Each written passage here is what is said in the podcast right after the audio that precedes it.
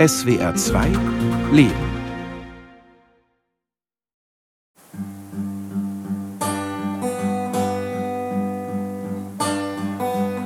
Mein Vater wollte nicht sterben. Meine Mutter wollte nicht sterben. Meine Schwiegereltern wollten nicht sterben. Alle vier sind inzwischen tot. Jetzt bin ich dran, als ältester Nachkomme. Tod war kein Thema in unserer Familie. Leben aber auch nicht. Meine Eltern und Schwiegereltern sind schwer gestorben in den letzten 15 Jahren. Danach war mir klar, so will ich das nicht. Ich bin Neshmil Gasemlu. Ich bin Deutschkurdin und seit über 50 Jahren in Deutschland. Ich habe mich immer schon für das Sterben interessiert. Also während meines Medizinstudiums habe ich einen jungen Menschen in der Hämatologie begleitet, der also Leukämie hatte. Wie wollen wir sterben? Mich hat überrascht, wie positiv die mir nahen Menschen auf diese Frage reagiert haben. Als ob sie darauf gewartet hätten. Je tiefer ich mich hineinbegeben habe in diesen so verdrängten Bereich, desto lebendiger wurde es. Wie geht Sterben? Ich habe Menschen getroffen, die bald darauf gestorben sind, die davon wussten und sich darauf vorbereitet haben, die mit mir darüber sprechen wollten, für dieses Radiostück. Ich bin ja sehr lange schon Psychotherapeutin, ärztliche Psychotherapeutin da wusste ich schon, wie stark die Seele bei allen Krankheiten einwirkt. Ja, und deswegen dachte ich mir, dass ich noch Palliativmedizin lerne, damit ich die Menschen wirklich fundiert beraten kann und aus einem Wissen heraus.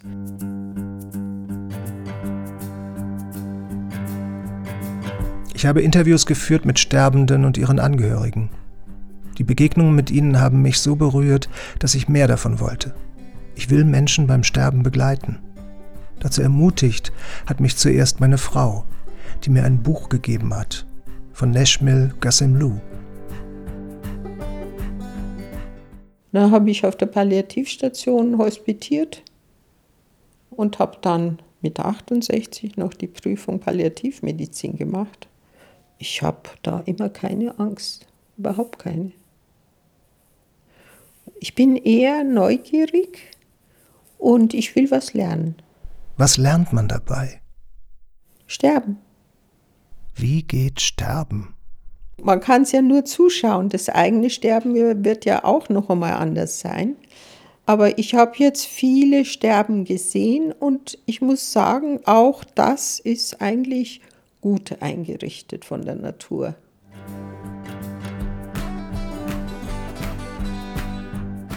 Seelensang. Geschichten vom Leben und Sterben. In ihrem Buch erzählt Neshmil Gassemlu ganz konkret, ganz nah und von ganz kranken und ganz lebendigen Menschen. Das hat mich berührt. Ich wollte sie kennenlernen und ihre Arbeit und ich brauchte ihre Hilfe für weitere Kontakte. Eine E-Mail und ein Telefonat später fahre ich durch ein tief verschneites Allgäu.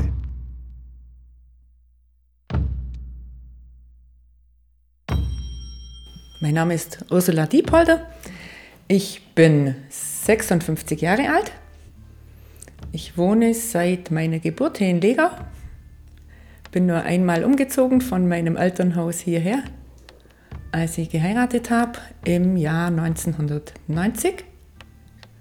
Ich habe zwei erwachsene Töchter mit 28 und 25 Jahren. Ich bin von Beruf Rechtsanwaltsfachangestellte Genau. Es ist Anfang Dezember. Weihnachtsschmuck glitzert zwischen Schneebergen. Ich biege in einer Einfahrt, parke und Leute. Frau Diepolder macht auf und bittet mich herein. Wir setzen uns über Eck an einen Esstisch. Die Wände sind in warmen Farben gestrichen. An der Wand über dem Tisch und über Frau Diepolder hängt ein einfaches, aber deutliches Kreuz.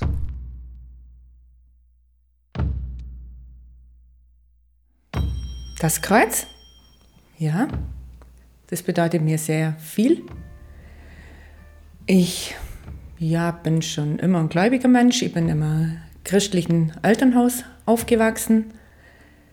Und ja, ich weiß nicht, wie die, die Zeit der Krankheit überstanden hätte ohne meinen Glauben. Es beginnt mit einer Erkältung, die nicht aufhört, mit der Schöpfung, die immer größer wird. Schlechte Blutwerte, weiße Fingernägel. Es ist Magenkrebs, inoperabel. Die Chemo nutzt nichts. Peter Diepolder wird der Magen entfernt. Die zweite Chemo war richtig hart. Die war richtig hart, also eigentlich ist es ein Wunder, dass er an der nicht schon starb. Es ging ihm auch richtig, richtig schlecht. Aber ja, uns wurden in der ganzen Zeit Engel zur Seite gestellt. Ich merke, wie gerne ich ihr zuhöre. Wie völlig okay es ist, dass sie vom Sterben ihres geliebten Mannes erzählt. Ich spüre, da waren jede Menge Engel beteiligt. Vor allem wohl Frau Diepolder selbst. Aber auch ihr Mann hat sich im Sterben wie verwandelt. Er hat uns das auch gesagt, uns das spüren lassen, dass er, also meine Kinder und mich einfach über alles liebt und dass er uns dankbar ist für das, das Leben, das wir gehabt haben. Und er hat nicht mit seinem Schicksal kadert.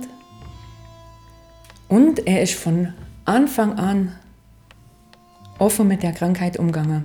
Wir haben immer offen und ehrlich über alles gesprochen. Er hat selber äh, den Platz im Friedhof ausgesucht, wo er liegen möchte, sodass er letztendlich sich darauf gefreut hat, sterben zu können. Nach der zweiten Chemo geht es den Diepolders zwei Jahre lang gut. Dann ist der Krebs wieder da. Im Knochenmark diesmal. Unheilbar. Wir haben es nicht geschafft, die Schmerzen in den Griff zu bekommen. Wir haben dann äh, irgendwann das Pallium mit dazu genommen. Das ist eine ambulante Palliativbetreuung. Die haben auch gesagt, sie hatten noch nie einen Patienten mit so hohem mit so einem hohen Schmerzmittelbedarf. Ja, und so ging das dann bis August. Am 8. August 2015 ist er dann verstorben. Wie kommt man damit klar, wenn der liebste Mensch stirbt? Ich weiß es nicht. Ich spüre, davor habe ich mehr Angst als vor meinem eigenen Sterben.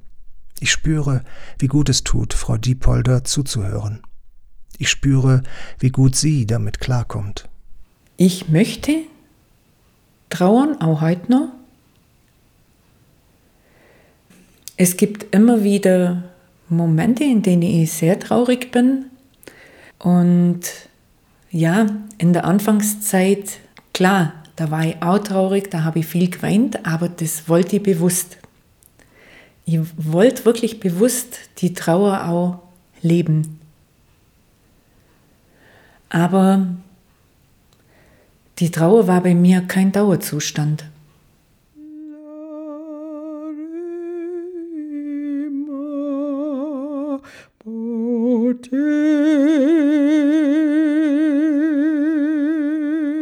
Ich habe versucht, meiner Tochter Wiegenlied zu singen, und zwar das Wiegenlied, was ich von meiner Mama gesungen bekam. Ich bekam es aber nicht hin. Und meine Mutter war da schon tot. Und habe dann einfach angefangen, irgendwie äh, eine Melodie dazu zu singen und die Worte immer wieder zu wiederholen, die ich schon hatte.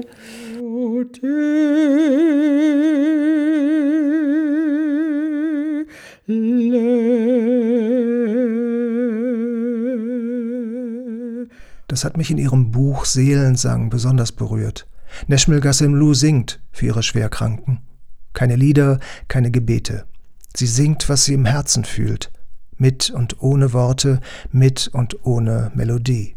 Dann habe ich angefangen in der Meditation zu singen, weil ich auch da gemerkt habe, dass mich das sehr zentriert. Also ich singe nichts Vorgegebenes, keine Mantren, sondern das, was kommt. Und das bringt mich ins Jetzt, weil das, was kommt, ist im Jetzt.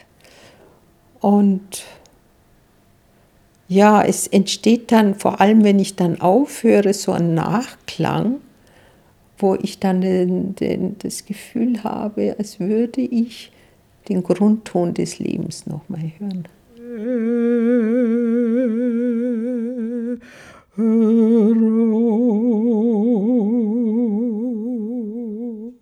Ich besuche Nashmil Gassemlu ein zweites Mal. Wir wollen sehen, ob es passt, wenn sie für mich singt. Es passt. Und es ist anders. Ich liege nicht im Sterben, und da steht ein Mikrofon zwischen uns. Wie kommt man darauf, beim Sterben zu singen? Was tut man, wenn man da sitzt und der andere liegt im Sterben und reden geht sowieso nicht mehr? Und dann habe ich angefangen, für sie zu singen. Also das war, glaube ich, eines der ersten Male, dass ich äh, bei Sterbenden gesungen habe. Und jetzt mache ich es immer öfter. Sie finden das meistens auch eben sehr zugewandt und herzlich. Und das brauchen die Menschen. Und äh, ja, es ist sehr schwer, einem fremden Menschen irgendwie äh, seine ja, Freundlichkeit, Liebe zu zeigen. Also wie geht das? Ne? Und ich, ich finde, mit dem Singen geht das ganz gut.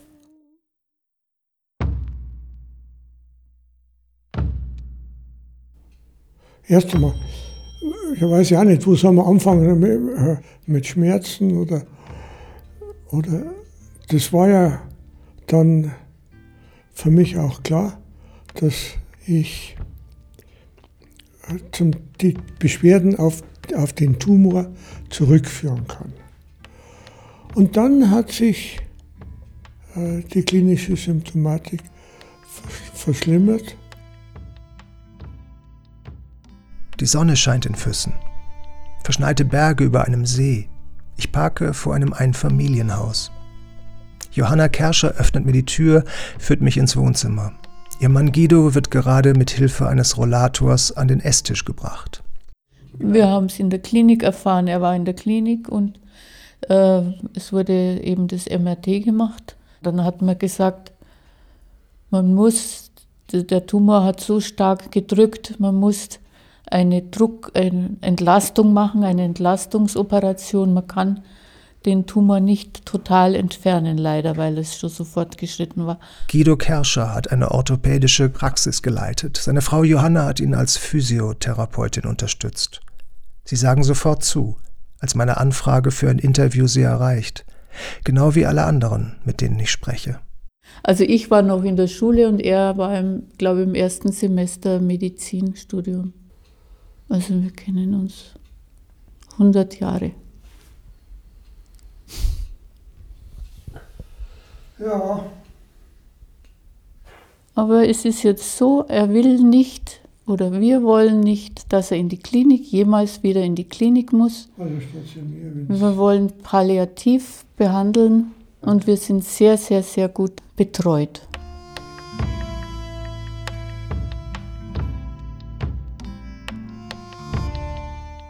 Ich setze mich zwischen die beiden. Guido Kerscher greift während des Gesprächs immer wieder nach meinem Rekorder dann nach dem Mikrofon und meiner Hand. Er hält und wärmt meine Hand, die kalt ist vor Aufregung. Es ist eine traurige und zärtliche Geste. Die beiden sind so lebendig in ihrer Not und Verzweiflung, so hilfsbereit. Die Idee von einer Rehabilitation, von einer Besserung, von einem Wegfall der Behinderung, die ist nicht mehr da. Aber solange ich keine Schmerzen habe, solange es mir nicht schlecht geht, solange ich äh, zerebral einigermaßen äh, unterwegs bin. Und zu Hause sein kannst.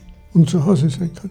Das ist wichtig. Er möchte ja eigentlich auch, äh, wie sagst du immer, einen Winter überschlafen. Er möchte eigentlich wie der Bär sich in Tiefschlaf versetzen und dann aufwachen im Frühling. Vielleicht ist es dann so. Also ich, ich möchte mir es lieber so vorstellen, schön. Letztlich, sage ich mal, wird es so sein, dass man schlafen möchte und dann möglichst nicht mehr aufwacht. Guido Kerscher ist am 11. Februar 2022 zu Hause verstorben. Wenn ich das Gefühl habe, das Sterben muss jetzt mal angesprochen werden, dann sage ich, also ich möchte mit Ihnen über das Sterben reden, aber nicht, weil es keine Hoffnung gibt. Die Hoffnung muss immer da sein, sondern weil ich die Erfahrung gemacht habe, dass es entlastet, wenn man solche Themen nicht alleine für sich, mit sich ausmacht.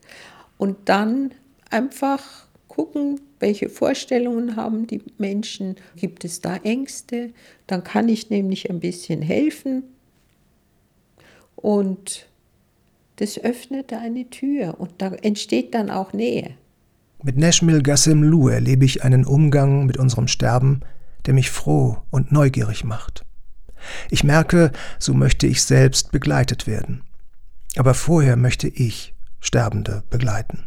Ist dieses Leben, was ich führe, wirklich meins? Will ich das? Oder lebe ich Vorstellungen? Oder lebe ich Wünsche von anderen?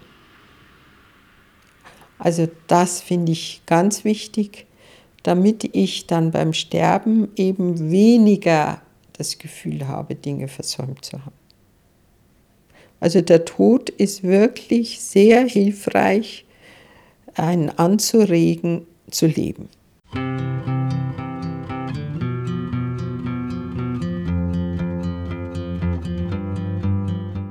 Es ist spät geworden und dunkel, als ich ins Parkhaus des Klinikums Memmingen fahre. Ich gehe zur Palliativstation und werde dort in einem großen, freundlich eingerichteten Zimmer von einer völlig entspannten Sterbenden erwartet. Naja, es gibt schon Menschen auf diesem Planet, die wenig oder gar keine Angst vor dem Tod haben, weil sie haben aus, jeder aus seinem Grund die Möglichkeiten gehabt, früher damit auseinanderzusetzen.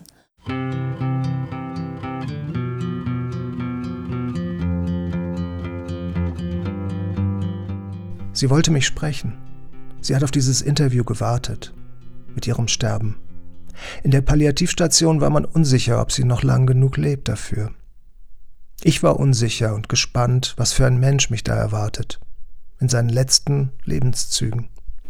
Ich bin Ludmila Kulikova-Südkamp. Ich bin vom Beruf Psychologin und Psychotherapeutin.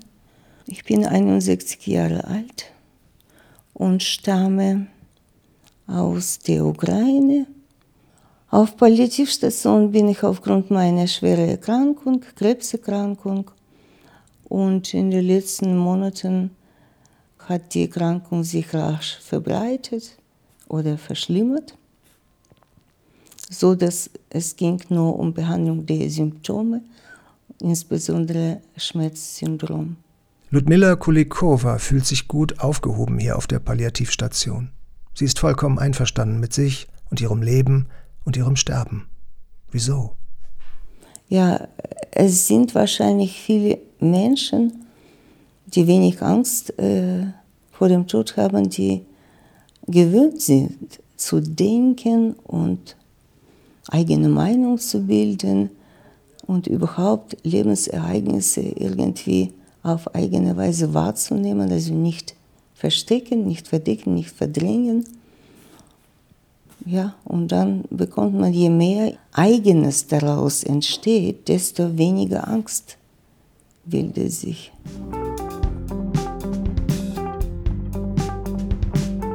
Bei dieser Ausbildung des eigenen hat ihre Großmutter geholfen. Sie nimmt die kleine Ludmilla ganz früh in ihrem Leben ganz einfach mit zum Sterben. Sie wurde eingeladen zu allen Beerdigungen, Hochzeiten und äh, anderen familiären Anlässen. Bei Beerdigungen hat sie die Leichnamen gewaschen, angezogen, hergerichtet in, äh, im Sarg. Die saß da, äh, neben Kopf des Verstorbenen und hat Psalmen gesungen. Und ich sah, stand zwischen ihren Oberschenkeln und meine Ellenbogen haben sich auf ihren Oberschenkel geruht. Und später, was dazu gehört, unbedingt, nach Hause zum Verstorbenen gegangen Und dann merkte man nicht, wie das Ganze in eine Feier umgewandelt hat. Und dann immer so lustiger und lustiger und auch Erinnerungen werden lustiger. Da hat man gelacht und am Ende hat man getanzt.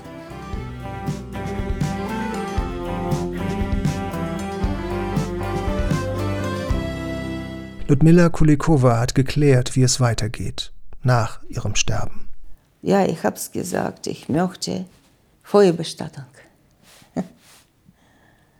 Und bitte keinen Sarg, keinen teuren Sarg oder Truhe oder keinen Friedhofplatz, nichts. Vielleicht gibt es da, weiß ich nicht, es gibt so Wiesebestattung, es gibt so Waldbestattung, wo unter einem Baum kann man sogar anonym bestatten. Wie bereite ich mich darauf vor, dass meine Liebsten sterben? Ich melde mich nach meiner Rückkehr aus dem verschneiten Allgäu beim Hospizdienst an, für eine Ausbildung zum Sterbebegleiter. Ich kann nur aus meiner Erfahrung das sagen. Lebt so, damit es nicht schmerzhaft wird. An, in dem Moment, wo sie sterben. Von den beiden Koordinatorinnen erfahre ich, dass die meisten Sterbebegleiterinnen genauso motiviert worden sind wie ich. Von der lebendigen Begegnung mit Sterbenden. Ich habe für diese Seite gesorgt, dass ich wie möglichst wenig Ruhe und Bedauern empfinden kann. Ja? Und in dem Sinne, ich habe es versucht so zu leben. Das heißt, meine Vorbereitung lief jeden Tag. So dass am Ende merke ich, oh, gar keine Angst da. Ludmila Kulikova-Südkamp ist am 3. Februar 2022 im Hospiz verstorben. Also ich würde gerne zu Hause sterben. Und ich habe mir es auch vorgestellt, ich hätte gern mein Krankenbett hier in meinem Wohnzimmer mit Blick auf meine Pappel.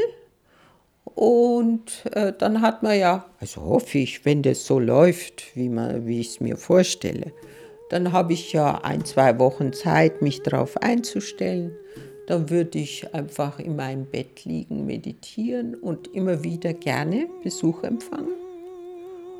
Und von deren Leben hören, aber auch erzählen, wie es mir geht.